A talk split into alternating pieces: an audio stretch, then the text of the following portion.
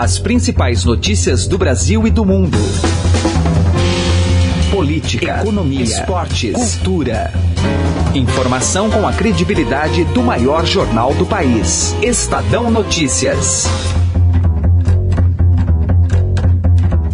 Olá, seja muito bem-vindo ao Estadão Notícias desta sexta-feira, dia 7 de abril de 2017. Eu sou Emanuel Bonfim e apresento agora os destaques de hoje do nosso programa. Reforma da reforma. Presidente Michel Temer resolve flexibilizar alguns pontos da reforma da Previdência e a apresentação do relatório deve ser feita no próximo dia 18. Então nós estamos concedendo que esse é o termo, um tempo maior ao relator, para que possamos ganhar um tempo no processo como um todo. Alfabetizado aos sete. Base Nacional Comum Curricular define que crianças saibam ler e escrever aos sete anos. A gente está segurando o mesmo direito para as crianças que estudam nas melhores escolas, também para as escolas públicas, gerando mais equidade. Retaliação norte-americana. Estados Unidos lançam mísseis contra a Síria no primeiro ataque ao governo de Assad. Agora, o que fica claro é que a Rússia está suspendendo esse acordo, esse entendimento. O que, claro, deixa muitas dúvidas sobre o que é que vai acontecer nas próximas horas. OMS define a depressão como tema para o Dia Mundial da Saúde, nesta sexta-feira, 7 de abril. Destaque de Camila Tulinski. Quase 5% da população mundial é afetada pela depressão. Ansiedade, desesperança, mudanças de humor e perda de interesse são alguns dos sintomas da doença que podem prevalecer por meses. Futebol, o destaque com Gustavo Lopes. Começa a fase de quartas de final do Paulistão com o jogo entre Palmeiras e Novo Horizontino, que atuam nesta sexta-feira às 9 horas da noite no estádio do Pacaembu. É um jogo decisivo, é um jogo de mata-mata, é um jogo que coloca o vencedor, o finalista, na semifinal do Campeonato Paulista. Rock in Rio começam as vendas de ingressos para o maior festival de música do país. Finalmente a gente entendeu qual é o papel do Rock in Rio no, no, no, show business brasileiro, assim. É o grande festival, é o festival com as maiores bandas. A gente até estranha quando vê um Metallica hoje num Lollapalooza, que era dedicado às bandas menores, razoavelmente menores, enquanto o Metallica é de um tamanho de Rock in Rio. A gente já tem esse tipo de expressão, né? Essa é uma banda que é uma banda de Rock in Rio. Os principais assuntos do momento apresentados e analisados diretamente da redação do jornal Estado de São Paulo. Muito bom dia, este é o Estadão Notícias. Estadão Notícias. Política.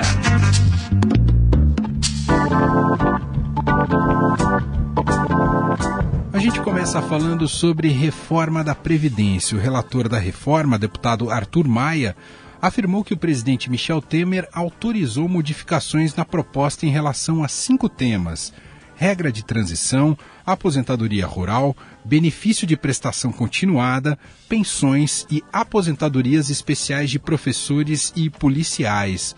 O parlamentar garantiu, no entanto, que nenhum dos ajustes comprometerá a espinha dorsal da reforma. Em entrevista ontem, o presidente da Comissão Especial da Reforma da Previdência, o deputado Carlos Marum, diz que será concedido um tempo maior para que as alterações sejam feitas. Nós estamos vivendo um momento é, aonde né, a população fala com os parlamentares, e os parlamentares trazem ao relator as suas sugestões e é natural que nesse momento aconteçam ajustes. Nesse sentido, é, se entende que o relator deve ter um tempo é, um pouco mais elástico para que, com tranquilidade, possa discutir, receber e discutir essas sugestões que estão sendo, repito, apresentadas pelos senhores e senhoras deputados e já também por senadores que participam no processo. Então, nós estamos concedendo, que esse é o termo, um tempo maior ao relator, para que possamos ganhar um tempo no processo como um todo. Nesse sentido, a data estabelecida para a apresentação do relatório, para a leitura do relatório na comissão é o dia 18. Dia 18 de abril eh, é esta a data estabelecida para que se faça então a apresentação e a divulgação do relatório.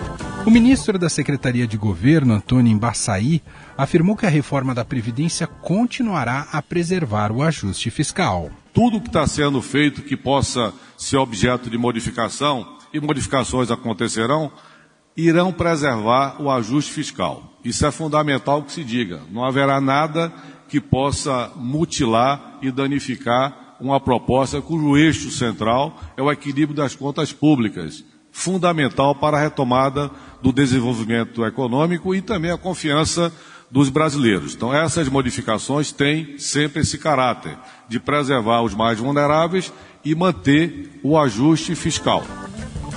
O presidente Michel Temer afirmou que a decisão de autorizar a flexibilização do texto da reforma da Previdência não pode ser considerada um recuo. Ao ser indagado sobre o tema, o presidente disse que era preciso aprender que ceder ao Congresso Nacional não é recuar. O editor da coluna do Estadão, Marcelo de Moraes, avalia que a resistência à reforma é sinal de uma insatisfação generalizada da base governista. Não é porque o governo é legal, não, é porque não tem voto. Simplesmente isso. As pessoas não estão querendo votar na proposta do jeito que veio, ou o governo cede, o, o placar do, do Estadão mostrou é, claramente isso, né? É, não é que está é, perdendo, é, faltando 10 votos, o que está faltando é muito voto. Eu não sei como é que estava a última contagem, ontem era 251, mas já aumentou a contagem de votos contrários dos deputados em relação à proposta original da reforma da Previdência. Então o governo cedeu e não é só a questão da reforma da Previdência. Há uma, uma crise imensa de insatisfação dentro da base política do presidente Michel Temer. Ou qualquer rodinha que você para, tem alguém reclamando da vida, que o governo não atende, que o governo não, não libera o recurso que prometeu, que o governo não pagou nem o que prometeu lá atrás, que o governo não nomeou não sei o quê. É um, um chororô, tá parecendo assim, é, é, é, gente que foi, que perdeu a eleição, e não é, a, a turma tá toda de olho na eleição do ano que vem. Então o que acontece? É, deputado tem que disputar mandato. A gente sabe que o calendário eleitoral está batendo na porta. Se ele não fizer agora o, o aquele popular é, atendimento às rebases dele, ele tem dificuldade de se eleger. Então é aquela velha politiquinha que a gente está cansado de falar mal aqui, a gente está cansado de criticar, é o toma lá da cá. Estadão Notícias. Destaque Internacional, com Jamil Chad. Vamos para Genebra, na Suíça. Claro que o mundo debate neste momento esse inédito ataque dos Estados Unidos contra alvo do governo sírio. Bom dia para você, Jamil. Manuel, bom dia, bom dia a todos. Inclusive, você acabou de sair de uma coletiva da ONU. Já temos que tipo de repercussão, Jamil? É, justamente a ONU acompanhando muito de perto, porque, claro, tem um impacto muito grande em várias das decisões, inclusive das decisões em relação à entrega de material humanitário, né, que isso já vem acontecendo em várias regiões do país.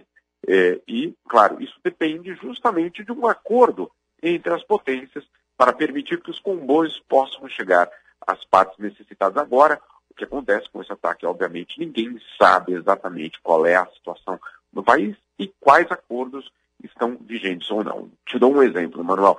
O governo russo, que na primeira reação após o ataque, disse que isso foi um ato de agressão a um Estado soberano, ou seja, dizendo muito claramente que está ainda do lado de Bashar al-Assad, está ainda do lado do seu próprio aliado, que é o governo sírio, eh, e o governo russo anunciando que também está suspendendo, eh, eh, Emanuel, o acordo que tem com os americanos de controle dos céus sírios. O que quer dizer isso?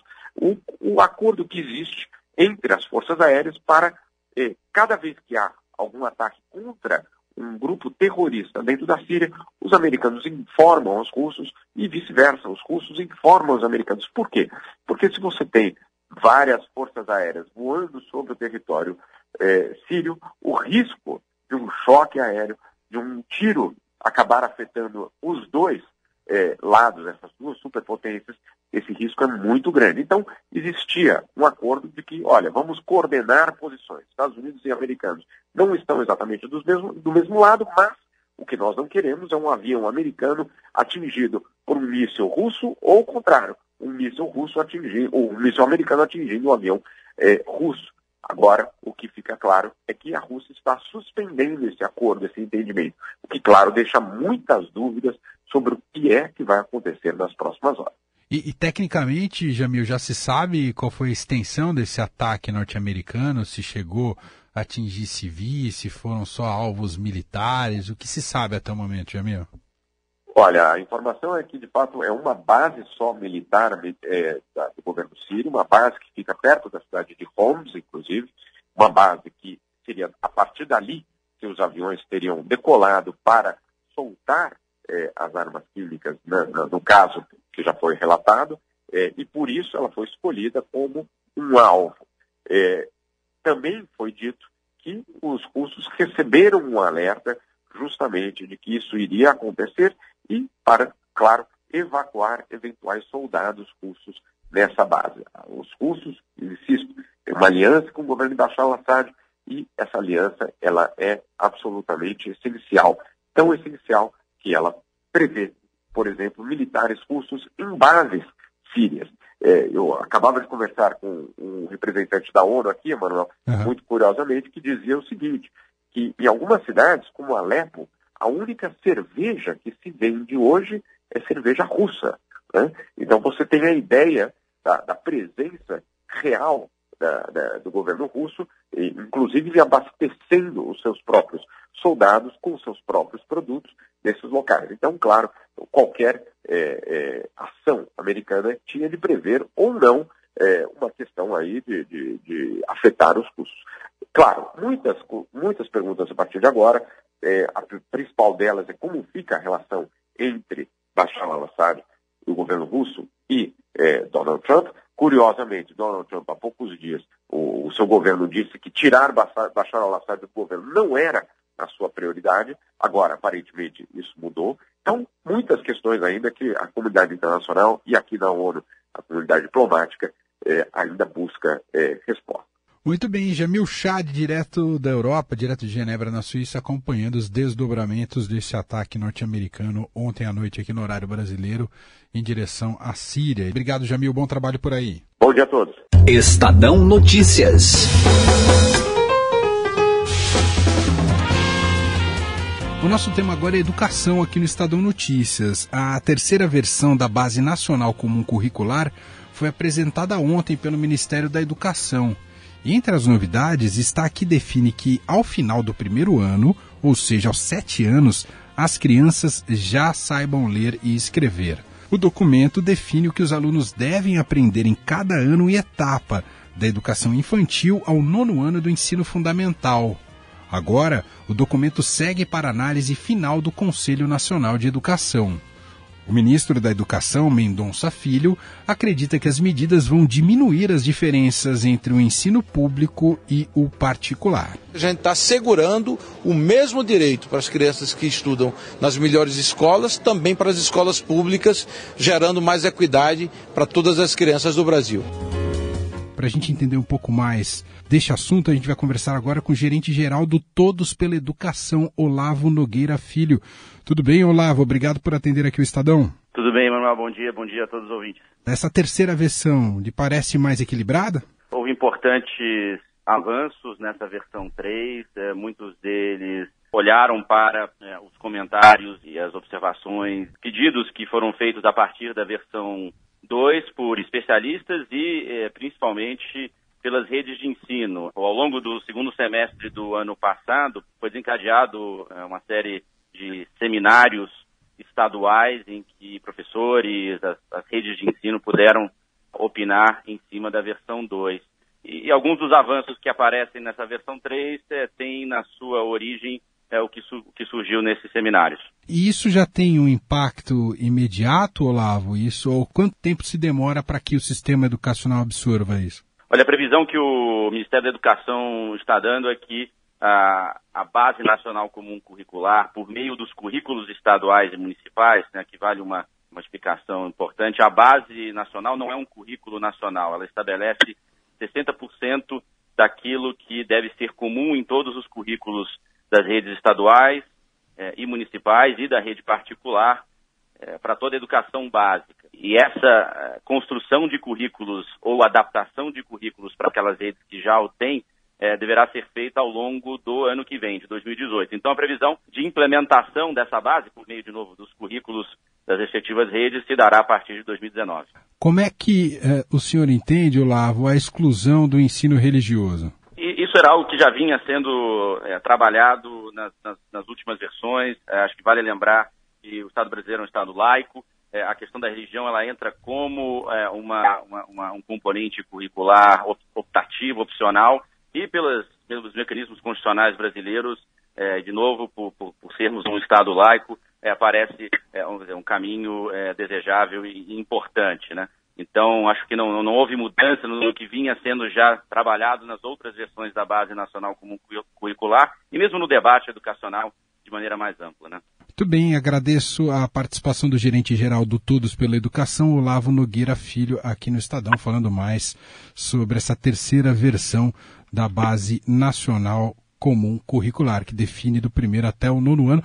Próximo passo, ensino médio, não é, Olavo? Pois é, com o avanço da reforma do ensino médio, a reforma da grade curricular, que foi virou lei recentemente, o Ministério da Educação optou por segurar a edição da terceira versão da, dessa etapa do ensino médio. Né? Então, agora tem um desafio adicional que o, que o Ministério acho que trouxe para si, que é o de assegurar que é, haja uma boa transição do, do que está disposto na versão 3 do ensino fundamental, principalmente ao final do ensino fundamental, entrando no ensino médio. É, não é impossível de se fazer, mas acho que trouxe um desafio adicional para que a gente não tenha duas bases. O importante é entender que a base é uma só, com é, diferentes etapas. Então, é, isso só o tempo dirá, é, mas há, há, que ter um cuidado importante aqui em fazer essa transição de maneira bastante é, cuidadosa. Muito obrigado, Olavo, pela entrevista e pelos esclarecimentos. Um abraço. De nada, Manuel. Um abraço. Bom dia a todos os ouvintes. Estadão Notícias.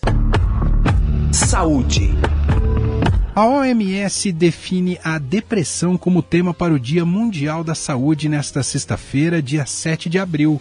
E sobre este tema, Camila Tulinski entrevista agora o psiquiatra Ricardo Abel Evangelista, diretor do Núcleo Paulista de Especialidades Médicas. Antes da gente começar a falar mais sobre a doença em si, né, a gente sabe que a depressão acabou virando senso comum, né? As pessoas falam, ah, aquela pessoa está com depressão, ou, ou, ela mesma diz, eu estou com depressão, estou muito depressiva hoje e tudo mais. Queria desmistificar isso aqui para quem está acompanhando a nossa conversa, né? Qual que é o quadro clínico efetivo da depressão, hein, doutor Ricardo? Bem, Camila, sua colocação é altamente pertinente, viu? Ah, as pessoas acabam usando o termo depressão como sinônimo de estar triste. Talvez em língua portuguesa até haja uma certa sinonímia, mas a nomenclatura médica ela entende de forma bem diferente. Depressão é o nome de uma doença que pode incluir a tristeza como um dos seus principais sintomas mas não é aquela tristeza simples, passageira, que vai melhorando com o passar dos dias porque aconteceu alguma coisa chata. Não, na depressão, a tristeza é um estado muito mais contínuo, muito mais profundo, que vem acompanhado de uma série de outros sintomas. Podem incluir alteração da energia, alteração do apetite, uh, da autoestima. Existe um isolamento social ao qual a pessoa se coloca, é, comprometendo muito o desempenho dela no dia a dia e ela acaba perdurando por semanas, meses e pode se agravar com o tempo. Então não quer dizer que se ela sentiu uma indisposição, sei lá, por exemplo, durante alguns dias ou uma ou duas semanas, isso não quer dizer que exatamente ela esteja com depressão. Pode ser que ela esteja passando por, por algum problema e depois ela vai conseguir resolver. Exato. Uma indisposição uh, é um termo muito vago. Uma pessoa pode ter uma indisposição porque está gripada, ou uma indisposição porque comeu algo que não caiu bem, né? Eu estou falando uma indisposição no ponto de vista é, mais exatamente emocional, onde predomina uma visão mais negra das coisas, uma leitura mais pessimista. E a pessoa até percebe que está nesse estado, mas ela não consegue se livrar disso. Isso é altamente frustrante, porque ela tem um sofrimento que lhe causa angústia muitas vezes. Familiares e conhecidos acabam por tentar estimular, falando, saia dessa, levante, vai fazer outra coisa, mas a pessoa não consegue. Portanto, se um quadro desse tipo se estende por duas semanas ou mais, de forma contínua, vale a pena buscar a avaliação de um profissional, nem que seja para descartar essa possibilidade da depressão. E a depressão normalmente é tratada com remédio só ou uma psicoterapia também é aconselhável? O tratamento farmacológico é bastante importante, tem uma eficácia bastante boa. Atualmente, nós temos disponíveis medicamentos com alto poder terapêutico e baixo perfil de efeitos colaterais, mas a gente sabe que a associação entre o tratamento farmacológico e o de psicoterapia, que é o acompanhamento psicológico, costuma redundar nos melhores resultados. Além disso, é altamente recomendável a prática de atividades físicas. Há estudos que apontam que a prática de atividades físicas, isto é, o rompimento do sedentarismo, auxilia na recuperação desses pacientes. Estadão Notícias.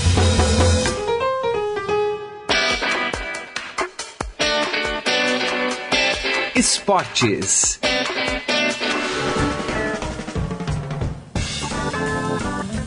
E vamos falar agora sobre futebol. O Palmeiras abre hoje as quartas de final do Campeonato Paulista, que segue até segunda-feira.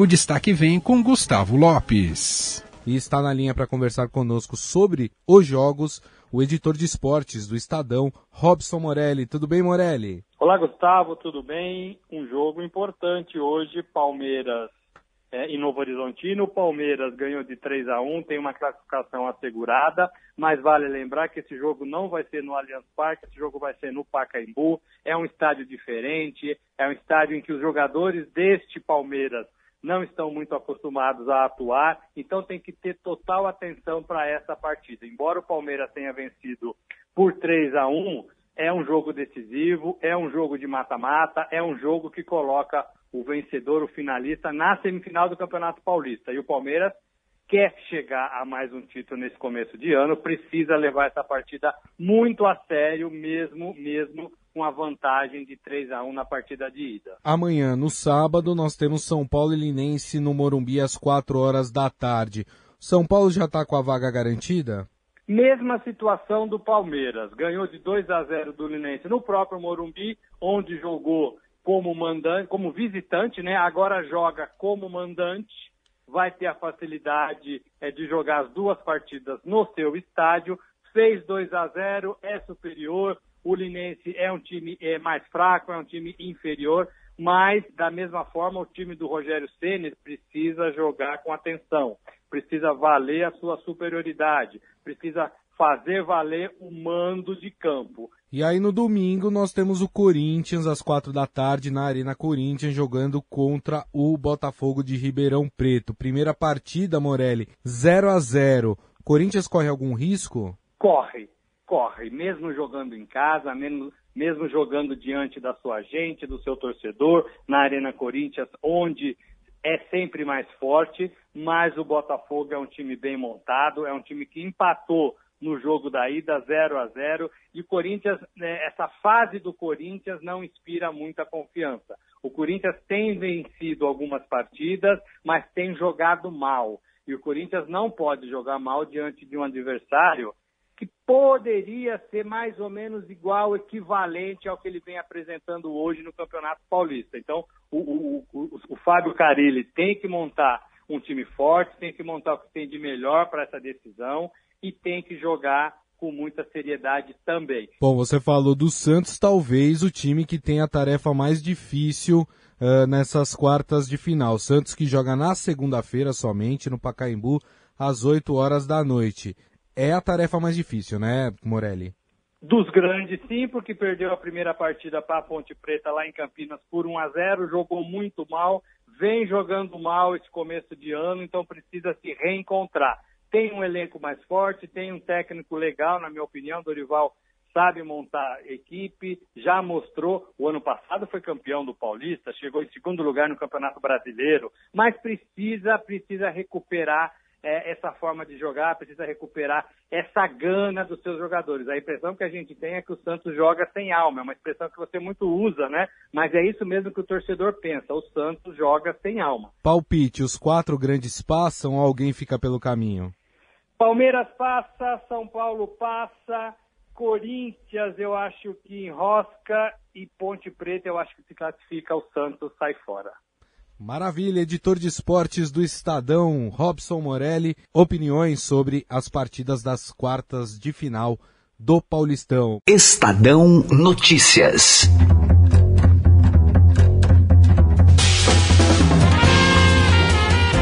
O Estadão Notícias desta sexta-feira vai ficando por aqui. Contou com a apresentação minha, Emanuel Bonfim, produção de Gustavo Lopes e Ana Paula Niederauer, entrevistas de Heisen Abac e Camila Tulinski e montagem de Nelson Volter. O diretor de jornalismo do Grupo Estado é João Fábio Caminuto. De segunda a sexta-feira, às 6 horas da manhã, uma nova edição deste podcast é publicada. Saiba mais como assinar no blog Estadão Podcasts. Um abraço, bom fim de semana e até mais. Estadão Notícias.